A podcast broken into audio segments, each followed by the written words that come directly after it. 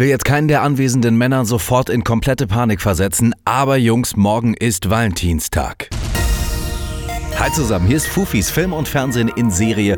Und wenn ihr bis jetzt noch keinen coolen Valentinstag für eure Liebste geplant habt, dann sind wir mal ehrlich, wird das auch nichts mehr. Aber ihr könnt das Beste aus der Situation machen. Vielleicht ein bisschen Herzchen-Salami auf eine Tiefkühlpizza und dazu ein guter Film. Wir haben für euch ein extra Special erstellt. Könnt ihr euch jetzt angucken unter www.film.tv slash Fufis.